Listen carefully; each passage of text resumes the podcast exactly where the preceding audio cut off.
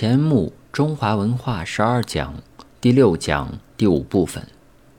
今再说，当前世界人类，另外拥有一种优良文化，博大深厚，足以与现代欧西文化抗言行者，则只有中国。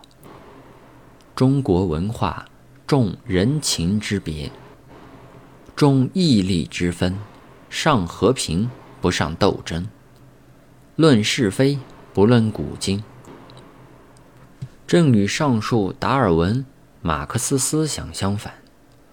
换言之，乃是与现代思潮相反。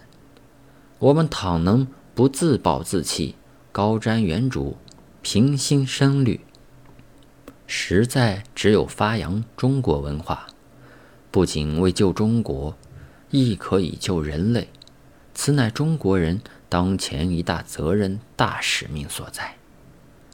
不信中国此一百年来经不起西方文化强有力的冲击，把自己的民族自尊心、文化自信心扫荡一空，不仅军事、经济、政治都向外国学习，连文学、艺术，甚至日常人生，都要学外国，自己文化传统弃之唯恐。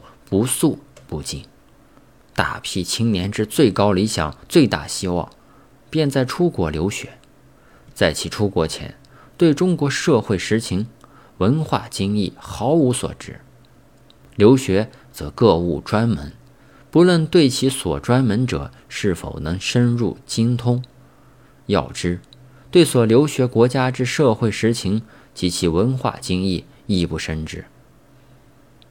回国后，不仅不能沟通中西，并亦不能将其各自专门者互有沟通。正如一人百病丛生，不知病在何处，却向海外求仙方，而所得仙方又是各色各样、种类繁多，回来医药乱投，病上加病。算只有科学可无国界，但学科学的回来后。也敢在国内无可展布，于是思想亦增混乱，人心全受动摇，唯求再有一变。而共产党虽已趁机窃国。此讲皆属眼前事，诸位且平心细思，默认我只在此说外行话，说大话，说不合时代思潮之顽固话。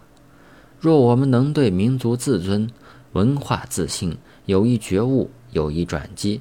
我总认为，不仅对自己国家民族，乃至对世界人类前途，我们的复兴文化运动该有其贡献。